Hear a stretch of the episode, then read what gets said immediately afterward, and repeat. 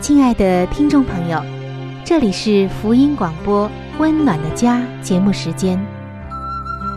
家是沙漠里的绿洲，是生活中的避风港。家是人生的驿站，家也是每个家庭成员的心理诊所。听众朋友，您拥有一个温暖的家吗？放眼当今的家庭。充满着各样的困惑、失落和矛盾。青少年的吸毒和不道德的行为，让人觉得十分的惊奇。离婚和家庭暴力的行为也已经十分的普遍。单亲家庭的数量也在与日俱增。这种种的问题，不禁使人在怀疑：家庭生活是否还能够继续下去呢？对每个人来说，家庭仍然可以是个安乐窝吗？温暖的家，与您携手探寻幸福家庭的泉源。温暖的家，带您进入关怀与爱的时间。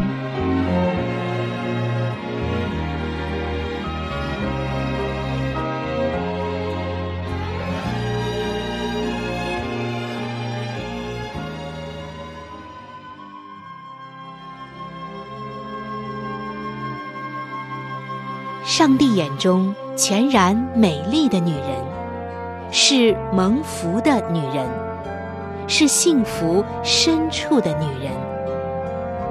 全然美丽的女人，把爱的港湾装点得温暖阳光、简约纯全，令人留恋。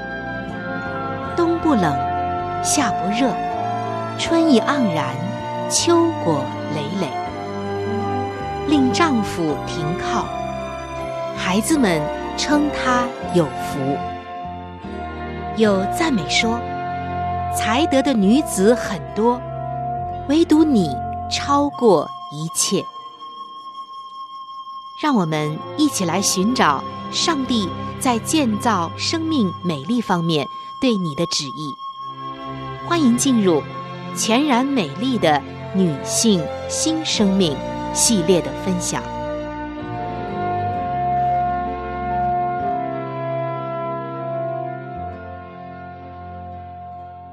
各位亲爱的听众朋友，欢迎您来到全然美丽的女性新生命系列专题的分享当中。我是主持人春雨，很开心我们又能够相会在这样一个在上帝的话语里来打造我们美丽生命的。时间当中，虽然这个系列专题的分享好像是专门制作给姐妹们的，但其实我们也欢迎弟兄们来收听，因为女人的美丽其实也离不开你的鼓励以及支持，尤其是丈夫的欣赏，会让妻子更加的充满自信和美丽。今天我们还将继续上期节目。真言书三十一章二十一节的分享，我们再来重温一下这一节经文。在这节经文当中，为我们描绘了上帝眼中这位美丽的女子为什么被上帝看为美丽的原因以及画面。这节经文写道：“她不因下雪为家里的人担心，因为全家都穿着朱红衣服。”在这里，我们看到一位勤劳能干、心灵手巧的女子，而她的家人真是幸运儿，因为可以从她这里得到温暖。在上一期的节目中，我们已经分享了一部分这一节经文的含义以及背景，还有更深的属灵的意义。今天我们还要接着来分享。这里说。全家都穿着朱红衣服，可以说，我们似乎看到每一个住在这位美丽妇人屋檐下的人，到了冬天都有漂亮温暖的朱红衣服穿。箴言书三十一章的这位妇人，她照顾每一个人。我们称她这种照顾是延伸的爱。在前几期的节目中，我们分享到，也看到，他把关怀延伸到贫乏人以及陷于困苦中的人。无论这些人所需要的是食物或衣物，帮助或家居的清洁，他都是很乐意的来摆出他的供给的。他伸出热情的手去帮补这些穷乏人、困苦人。以及其他有需要的人，但是这位上帝眼中看为美丽的妇人，她也照顾家中的亲人。想想看，谁会住在他的屋檐下呢？让我们猜一猜，让我们想一想，结合当时的年代和背景，这很可能是一个大家庭。在这一段时间的节目中。我们已经认识过她的丈夫，也听闻她有儿女。在她的那个年代，其实，在我们现今的年代也一样，就是年迈的双亲也会是家中的成员，已婚的子女，并他们的儿女也可能会一同居住。此外，还有父母双亡的外甥、外甥女，或者是侄儿、侄女。还有那些寡居的以及仆人，依靠着这位美丽妇人照顾的人确实为数不少。他都是慷慨的加以照料，让全家人都穿着朱红的衣服。那么，为家人提供朱红衣服有什么意思呢？亲爱的听众朋友，您可不要看清这几个字。朱红衣服这四个字，可是有着很多的含义的。它不仅仅只是一种颜色，朱红色，而是在那个时代，也在那个时代的背景之下，这个颜色可是代表了它以下几个方面的供给。第一个方面就是温暖的，红或者朱红，在这里。还有发亮的意思，显示出保暖的作用。第二个方面就是，它也是威严堂皇的，因为朱红是帝王穿的颜色，代表了高贵、豪华以及壮丽。第三个方面，说明了它的供给是高品质的。这美丽妇人的家人配得最佳的衣物。他的家人都穿着羊毛衣，而且是朱红色的，这在当时的年代可是很高贵、很有价值、很保暖的。这表明他所提供的衣物品质是很高的。直到现在，很少人会拥有过一件很高品质，而且是超过一件的羊毛大衣。第四个方面。是告诉我们，这里有一个意义，就是双重的厚度。我相信，我也肯定你能够分辨一件平价单薄的羊毛衣，与一件丰厚、高品质、有分量的羊毛衣的区别。而“朱红”这个词，在原文圣经希伯来文的其中一个解释就是双重。当然。上帝看为美丽的妇人，只会制造高品质、双重厚度的衣物，为他的家庭带来双重的祝福。第五个方面是说明双重的漂染。羊毛需要经过漂染才可以变成朱红色。如果要染成真正的朱红，还需要经过两次的漂染。在当时的年代，也就是古代，没有先进的设备和仪器，全靠这一位美丽妇人灵巧的双手。第六个方面是说明它是名贵的，因为漂染的额外人工以及时间，朱红的衣服就是豪华以及贵重的。所以，以上的这六个方面。使我们能够真正的、更进一步的来理解朱红衣服的价值，以及在这其中体现的这位妇人给家庭的温暖和高品质的供给。令人惊叹的就是，只是稍微的提到朱红衣服，已经充分的显示出这位女裁缝师的心肠。那朱红衣服把她心中的信息有力的传送到他为之缝制衣物人的心当中了。不仅仅在缝制衣物，更在缝制他对家人的爱心。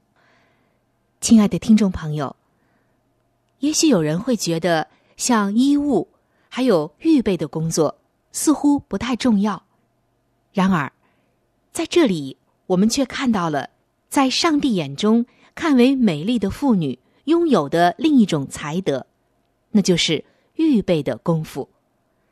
在冬天以前，他就为家人预备了美丽又温暖的衣物。所以，上帝要觉得一个女子美丽。她必须拥有一种才德，那就是预备的功夫。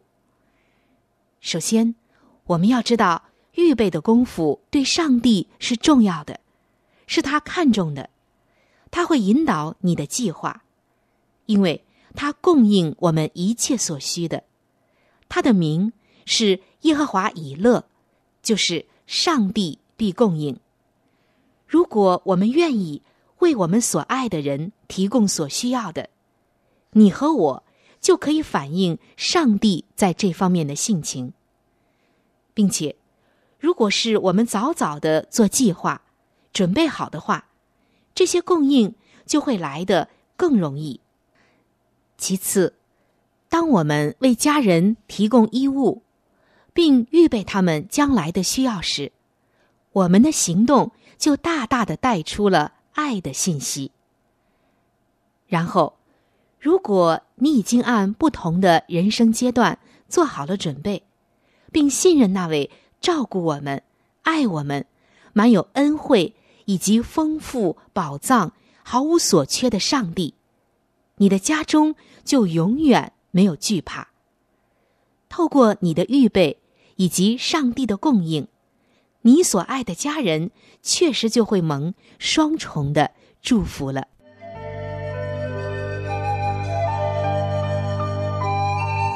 好书分享时间，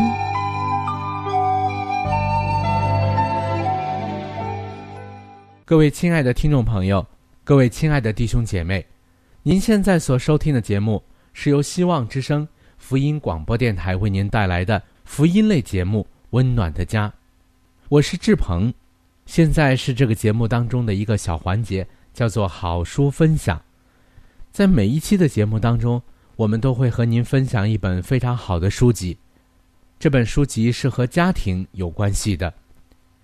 最近以来呢，我们和您分享的是宗教女作家华艾伦女士的一本著作，叫做《富林信徒的家庭》。这本书则告诉我们如何去建立一个家庭。亲爱的弟兄姐妹，亲爱的听众朋友，在我们每一个人进入学校的时候，我们都是在学习不同的知识，为要在以后的工作当中呢有一个更好的发展。那么，在当今的学校当中，有哪一个学校能教导我们如何的来建立一个完美的家庭呢？我想是没有的。那么，在基督的学校里，他则教导我们。如何的拥有一个幸福而温暖的家，同时又当怎样来教育自己的子女？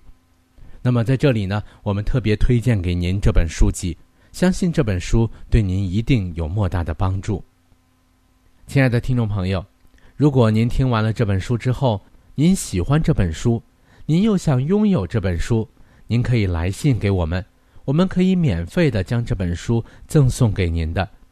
我们具体的通讯地址会在节目当中播报给您听，请您留意。富林信徒的家庭第六十五章：未雨绸缪，给另一家人有关储蓄的劝告。你当每周在一个安全可靠的所在储蓄五块钱或十块钱。除非生病，绝不动之分文。你若例行节俭，也许便能有些钱去生息；你若聪明的处理事务，就必在清偿了债务之后，还可有些余款。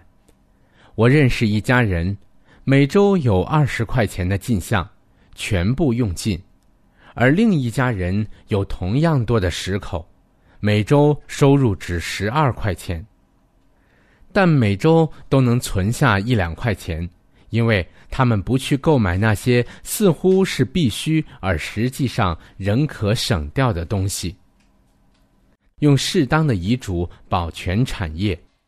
凡做主的财务之中心管家的人，必明了他们营业的实况，而且他们必像一个聪明人一样，具有应付一切意外的准备。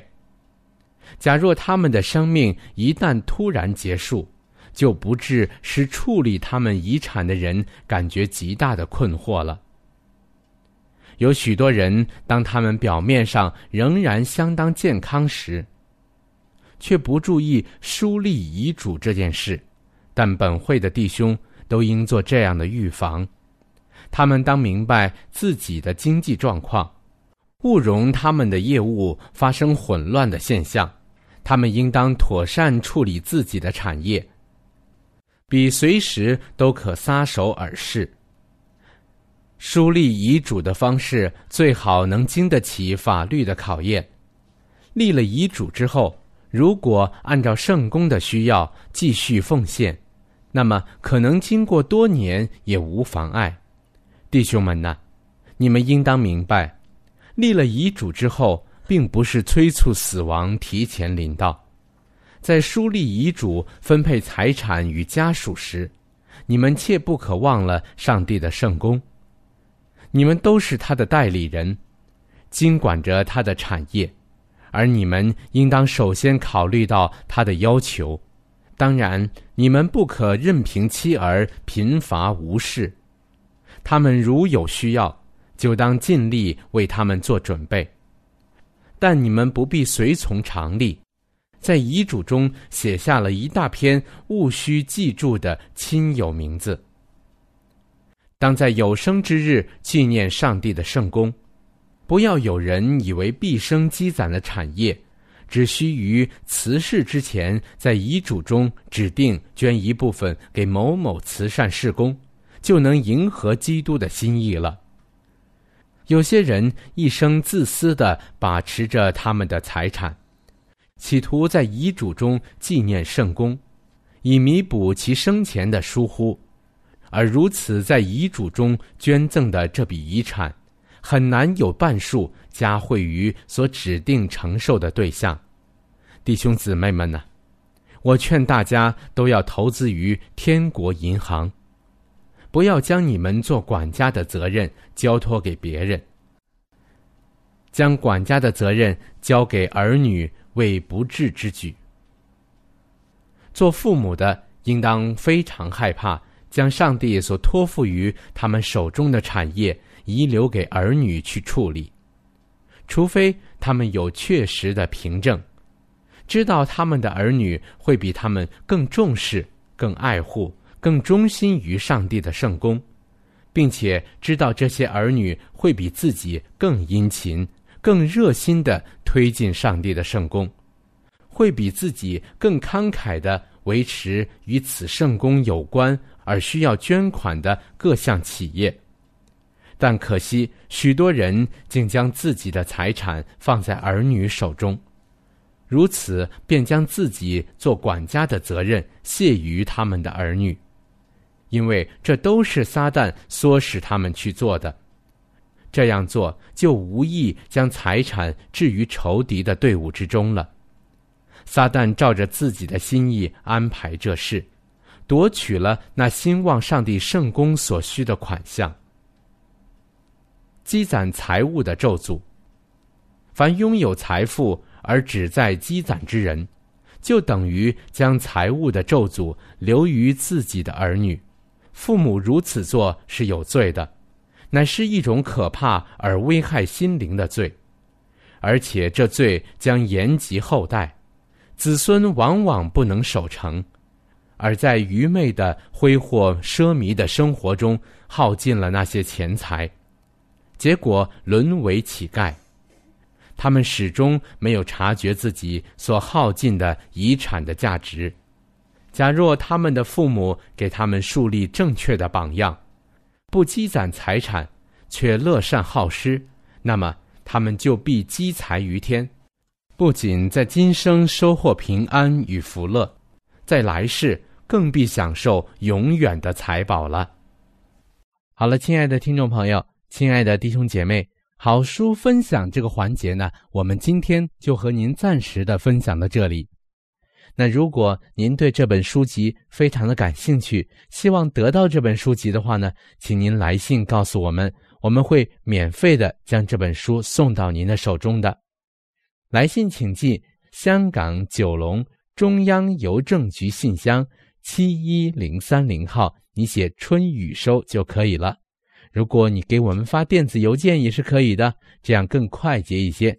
我们的电邮地址是 c h u n y u 小老鼠 v o h c 点 c n。好了，亲爱的听众朋友，我们期待着您的来信。下面呢，我们将时间继续交给春雨姐妹。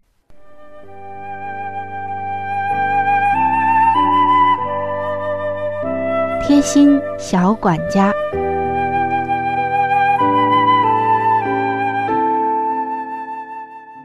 各位亲爱的听众朋友，欢迎来到贴心小管家的时间当中。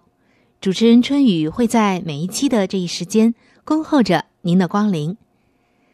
听众朋友，说到豆腐，我发现几乎是每一个人都很喜欢吃的一个食品，但是大家也发现。这豆腐是很容易变质的，即使是放在冰箱里面，最多也只能存上两三天，而且已经不新鲜了。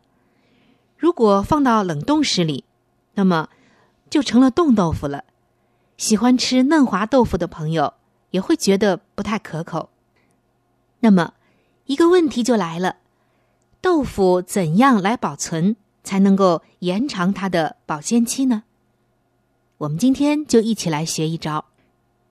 首先，您要把豆腐放在盐水中煮开，放凉之后，连水一起放在保鲜盒里面，再放进冰箱，这样至少可以存放一个星期呢。盐有防腐的作用，所以这个方法就能够延长豆腐的保鲜期了。说到这里。也让我想起了主耶稣所告诉我们的，亲爱的弟兄姐妹，耶稣说：“你们要做世上的盐，世上的光。盐真的有防腐的作用，而且食物如果失去了盐，就会失去味道。光能够驱散黑暗。看来主耶稣希望我们能够活出盐的这个特质，不会朽化。”并且能够调和味道，让这个世界调和的更加的丰富、美丽、有滋有味，而且不会腐坏。另外，也希望我们能够成为光，从上帝来的光，照亮这个世界上所有阴暗的角落，驱散黑暗。让我们记住盐的功用，不仅仅对于食物来讲。它有防朽坏的作用，而且用在属灵的方面，也是有属灵的防腐朽的这种功效。在这里，春雨还是要提醒您：虽然我们今天分享了豆腐怎样保存能够延长保鲜期，但是我们还是要提倡您多吃整粒的豆，就是整颗的黄豆，这样吃营养更全面。也更加的自然，更加的健康。好，我们今天的贴心小管家就和您分享到这儿了。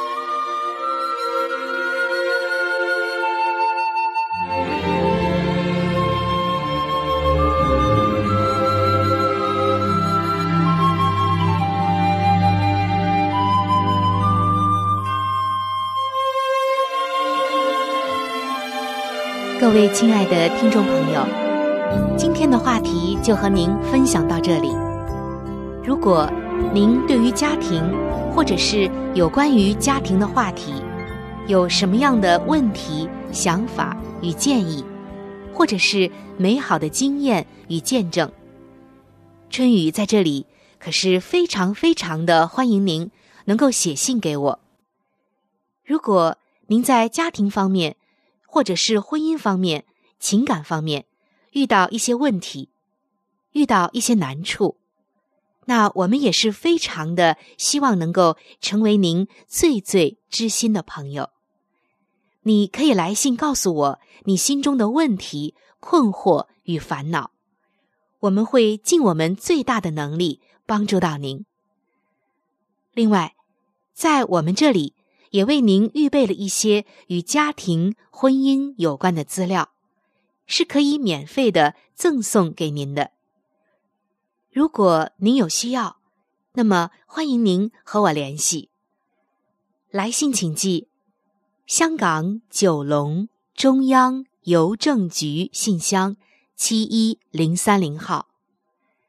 来信请寄：香港九龙中央。邮政局信箱七一零三零号，您写“春雨收”就可以了。春是春天的春，雨是雨水的雨。如果您是用电子邮件的话，请记我的电子邮箱。我的电子邮箱是 c h u n y。U 就是春雨的汉语拼音。接下来是小老鼠 v o h c 点 c n。我的电子邮箱是 c h u n y u，就是春雨的汉语拼音。接下来是小老鼠。V o h c 点 c n。如果您有话想和志鹏说，也可以通过我转交给志鹏。我们期待着您的来信。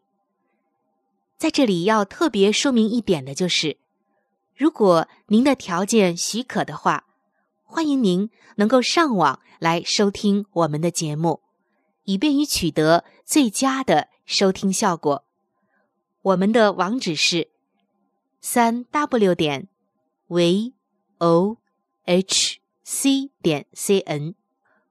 我们的网址是三 w 点 v o h c 点 c n。本期的节目到这里就要说再见了，下期节目我们再会。愿上帝赐给您一个。温暖的家。